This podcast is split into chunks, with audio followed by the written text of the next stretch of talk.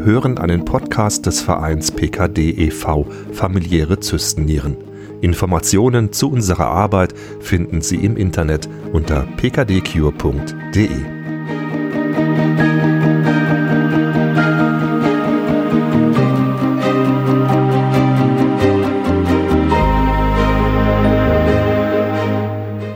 Herzlich willkommen bei unserem PKD-Podcast. Es geht um Zystennieren und wie man damit leben kann. Mein Name ist Stefan Loss. Mein Gast heute ist Gerhard. Grüß Gott, Gerhard.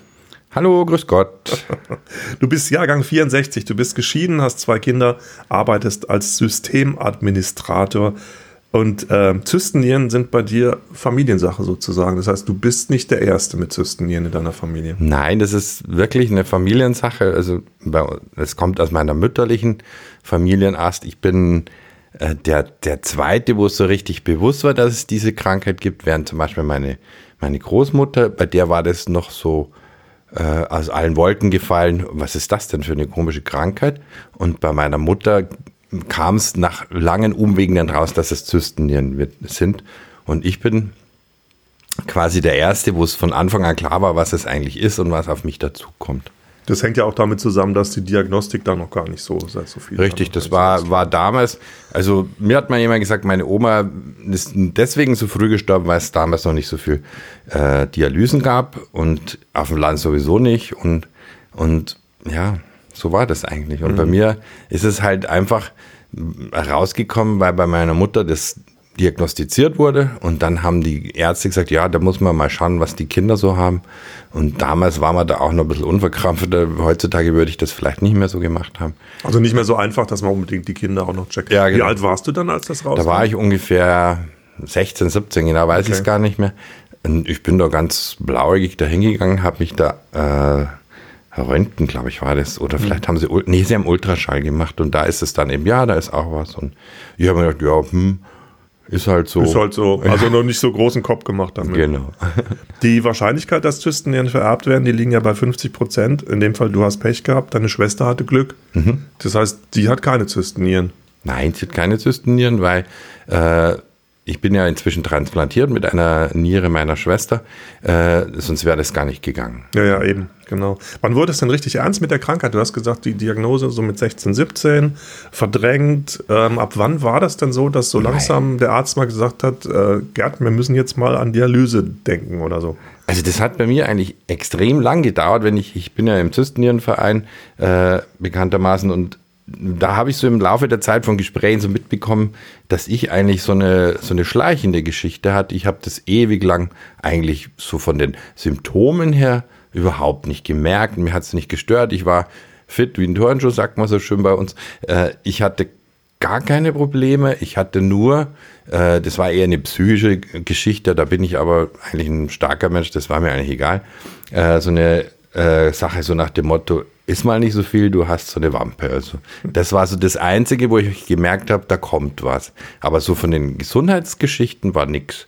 Richtig ernst wurde es erst so 2000 fünf aufwärts. Ich kann es gar nicht mehr so genau sagen, dass eben die Ärzte sagten, aha, es wird langsam, die, die Krea-Werte werden schlechter. Also Blutwerte werden schlechter. Das heißt, vorher hast du schon gemerkt, die sind schon ganz schön groß. Ja. Da habe ich einen Bauch und dann wird der Krea irgendwie schlechter. Du hast gerade deine Schwester erwähnt, hast schon ein bisschen vorweggenommen, das mit der Lebensspende. Ähm, deine Schwester lebt ja nicht in deiner Nähe, sondern in Australien. äh, wie kam das dann zu so einer Idee, zu sagen, hey, hab, hast du sie mal angerufen und gesagt, hey Schwester, ich bräuchte eine Niere, du hast zwei, gib's mir eine? Naja, ganz so krass war es nicht, aber es war relativ ähnlich. Und zwar, äh, es ist ein, muss ich ein bisschen ausholen, es ist eine Geschichte, dass äh, meine Schwesters Ehemann, also mein Schwager, ist Mediziner und der wiederum hat in, im Studium einen Freund äh, kennen und lieben gelernt. Und, ja, wie sagt man? Also es war sein Freund und der ist Nephrologe. Und der, bei dem war ich schon mal, da war meine Krankheit noch gar nicht äh, ausgebrochen im Sinn von, dass es mir schlechter ging. Äh, zum Thema Kinderwunsch war ich bei dem schon mal äh, und habe mich bei dem beraten lassen, was wir denn machen sollen. Was mit Kindern, soll ich Kinder, soll ich keine Kinder zeugen? Und das war so ein Thema, wo ich mit dem schon mal Kontakt hatte, diesem Nephrologen. Und wie dann meine Niere so akut war, war es so, dass ich äh, eigentlich gar nicht vorhatte, mich erstmal so also der erste Gedanke war nicht Transplantation, sondern der erste Gedanke war, ich bereite mich langsam auf die Dialyse vor. Und dann hatte ich mit diesem Arzt ein Gespräch und der hat halt die verschiedenen Wege aufgezeichnet und hat unter anderem dann gemeint, der Goldweg wäre eine, eine Transplantation, dein, äh, am besten von deiner Schwester oder aus der Familie. In mhm. deinem Fall halt, in meinem Fall von meiner Schwester. Weil das gut passt. Ja, weil das in der Regel passt, weil das äh, Lebensspenden immer besser sind. Und er hat gemeint, du hast doch deine Schwester, frag doch die mal. Also es war so richtig ganz direkt, unverblümt. Da ist doch noch eine Hau doch mal deine Schwester Familie. an. Das ja, du hast es gerade erwähnt, aber das war klar, dass deine Schwester das nicht hat. Es war doch noch nicht klar. Es war noch gar okay. nichts klar. Es war nur ziemlich sicher, dass sie es nicht hat, weil sie keinerlei Probleme hatte. Sie hatte auch keine keine äh, körperlichen Verformungen, sage ich mal. Weil das ist ja mal so ein Risiko, ne? wenn ja, das eine Vererbungsgeschichte ja, ist, nicht, ja. dass die Schwester eine Niere spendet nachher. Ja, genau. Also das war mir schon klar. Und wie gesagt, der Arzt sagte zu mir, frag doch mal deine Schwester. Und meine Schwester ist eine äh, sehr pragmatische Frau und ich habe halt dann ihr das so erzählt. Und meine Schwester gesagt, weißt du was, das machen wir. Und ich so, nee, jetzt komm, das mach das doch, du hast Kinder und äh, überleg dir das nochmal gut. Und sie hat echt, und das ist krass eigentlich, was ich fand, äh, sie hat gesagt, na und, ich will das machen und außerdem mein Mann hat ja auch noch Nieren. Also es ist so, Oh. Wo ich mir dachte, oh Gott, was habe ich da jetzt losgedreht? Du hattest, hast es eben erwähnt mit den Kindern, das heißt, da ist natürlich auch das Risiko, wenn jetzt was schief geht und das ist Ja, man, ich denke, ich habe mir halt gedacht, sie ist, ja. sie ist Mutter, sie muss jetzt da nicht für, für mich ihre Niere opfern, wie du sagst, dass wenn, wenn Kindern irgendwas ist, dann, dann scheidet sie halt aus. Ja, das heißt, du warst dann relativ kurze Zeit an der Dialyse und dann wie macht man das? Nebennierenspende, Australien. Äh, ja, das war, war echt krass. Also es ist wirklich so, dass ich selbst nach sieben Jahren im Krankenhaus immer noch die Känguruniere bin. Also hallo, hier kommt wieder die Känguru. Die kennen mich auch noch oder wenn sie mich nicht mehr persönlich kennen, wird dann in der Regel nach, nach ein paar Minuten, wenn sie die Akten geschaut haben, irgendwie, ach, sie sind ja die Känguruniere, von ihnen habe ich schon gehört. Und äh, so ist das eigentlich äh, ganz lustig und ganz, ganz. Aber das praktisch ist ja krass, weil Lebennierenspende, ja. das ist ja, das wird ja lange vorbereitet, muss man erst checken, medizinisch ja, gucken, also, ethisch gucken. Das war schon aufwendig. Es waren, äh, also es ging ja äh, ein Jahr vor meiner äh, Transplantation los, dass wir erstmal einen Cross-Check gemacht haben, ob es überhaupt passt. Der war als positiv äh, rausgekommen. Und das Einzige, was, äh, nicht ein Pferdefuß, aber was so ein bisschen, oh Gott, was bedeutet das, war die Geschichte, dass wir ein, eine AB0 äh, inkompatible Spende hatten. Also, obwohl ihr Geschwister seid. Obwohl wir Geschwister sind. Ich habe eine Blutgruppe B, meine Schwester hat eine AB. Und das ist halt ein bisschen äh, schwieriger. Und der, der Arzt sagte mir dann, dass es vor ein paar Jahren noch nicht möglich gewesen wäre mit einer mit einer AB-inkompatiblen Spende. Und das, das, heißt, das Entscheidende ist aber dann die Gewebeverträglichkeit, mhm, also nicht genau, nur die ja. Blutgruppe oder so. Ja, genau. Aber das ist noch nicht so lange her gewesen damals, dass es auch diese verschiedenen Blutgruppen, also die Spende über diese Blutgruppen ging. Mhm. Und ich musste dann auch im, kann ich ja später vielleicht noch drüber sprechen, äh, im Nachgang ähm, musste ich ja auch so eine Vorbereitung treffen, dass aus meinem Körper dann die, die Antikörper für Blutgruppe A herausgefiltert wurden. Das war halt so eine Vorarbeit, sage ich mal, damit das überhaupt dann funktioniert. Damit es besser passt. Genau. Aber letztendlich waren wir diejenigen, die dann auch Forderungen gestellt haben. Und das ist das, was du wissen willst, wahrscheinlich, was die Schwierigkeit ist. Ähm, die Entfernung, wie du schon sagst, und die Schwierigkeit war halt, dass wir das nicht einfach so, meine Schwester kann jetzt mal kommen, meine Schwester kann jetzt mal nicht kommen, sondern wir haben die Bedingungen gesetzt sozusagen, äh, dass meine Schwester en bloc Dinge machen kann. Sie hat einen großen Teil der Voruntersuchungen in, in Australien gemacht, aber manche, also ich weiß nicht, ob es überall so ist, aber in meinem Krankenhaus war es so, dass die letzten wichtigen Untersuchungen bezüglich der Gleichverteilung der Nierenleistung wurden in, in meinem Fall in München im, im Klinikum Großhadern gemacht. Da musste meine Schwester anwesend sein. Natürlich auch für diese äh, psychologischen Gespräche musste sie anwesend sein, wo wir gemeinsam waren und letztendlich dann auch für die, für die Ethikkommission. Genau, das heißt, sie ist gekommen und war dann ein paar Wochen, ein paar Monate. Ja, wir haben halt, wir haben halt zu, zum, zu dem Team, das Organisationsteam für die Transplantation gesagt, meine Schwester kann nicht da und hin und her fliegen, das geht nicht, dass wir zum Beispiel zum, die letzten Untersuchungen wirklich in einer Woche inklusive Ethikkommission dann in eineinhalb Wochen waren es, dass wir das in der kurzen Zeit dann alles auf einen Termin bringen müssen. Strammer Zeitplan. Ja, genau.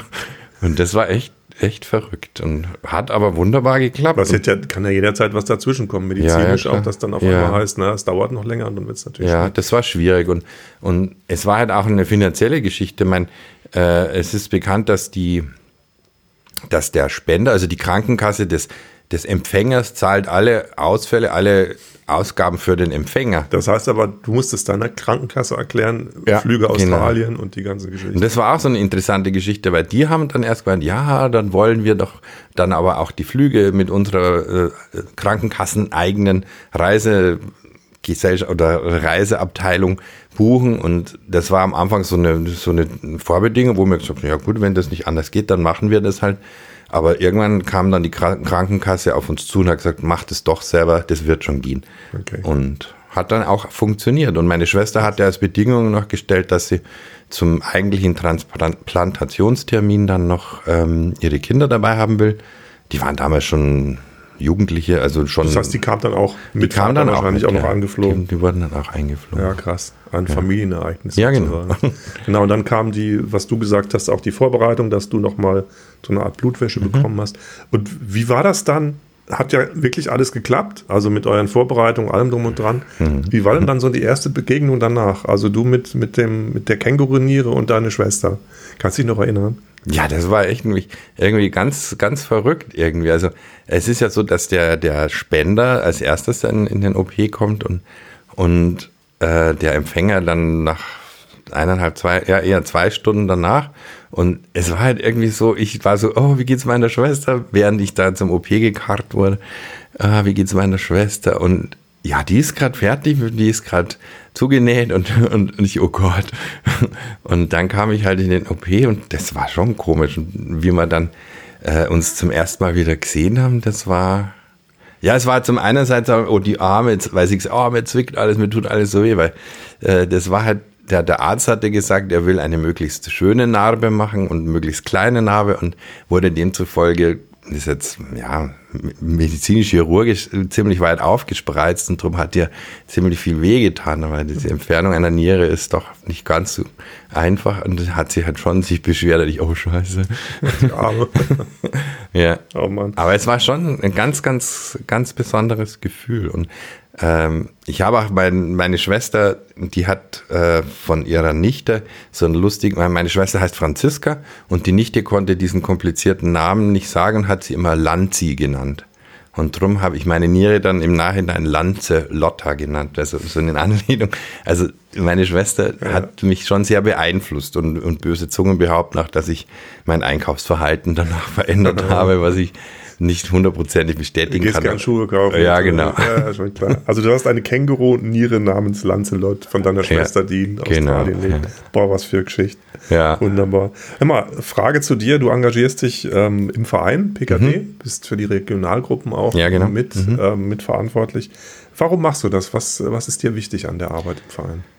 Äh, Also ich bin, vielleicht war ich da ungeschickt, weiß ich nicht, aber ich habe zu der Zeit, wo es mit meiner Niere schlimmer wurde, mich echt dann irgendwann darum oder auf den Weg gemacht, Informationen zu sammeln. Und so bin ich auf den Verein gestoßen und habe da eigentlich ganz, ganz viele Informationen gefunden, die ich äh, ohne diese, diese Information von der Vereinswebseite, von dem Verein als solches, äh, wahrscheinlich ewig selber zusammengesucht hätte. Und das fand ich ganz toll und, und habe mir gedacht, wenn ich dann wirklich mal, wenn es dann mal so weit ist, dass ich, dass es mir wieder besser geht, damals war es sogar, da wusste ich es ja noch gar nicht. Also wenn es mal so ist, dass, dass ich die unterstützen kann, dann will ich da mitmachen. Ich habe aber damals gesagt, momentan habe ich noch keinen Kopf dafür. Da war das gerade so, so eine dunkle Wolke, die auf mich zukam.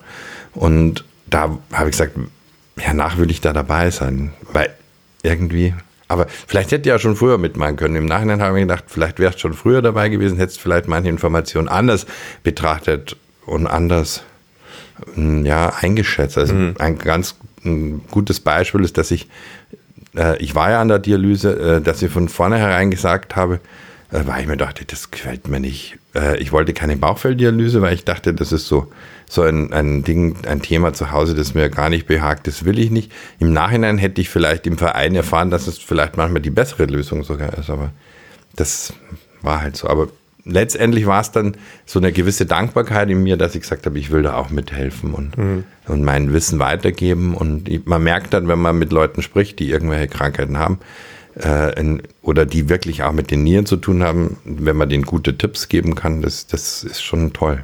Wie geht's denn dir heute mit deiner Niere? Wie ist denn so deine, deine Perspektive für deine Zukunft?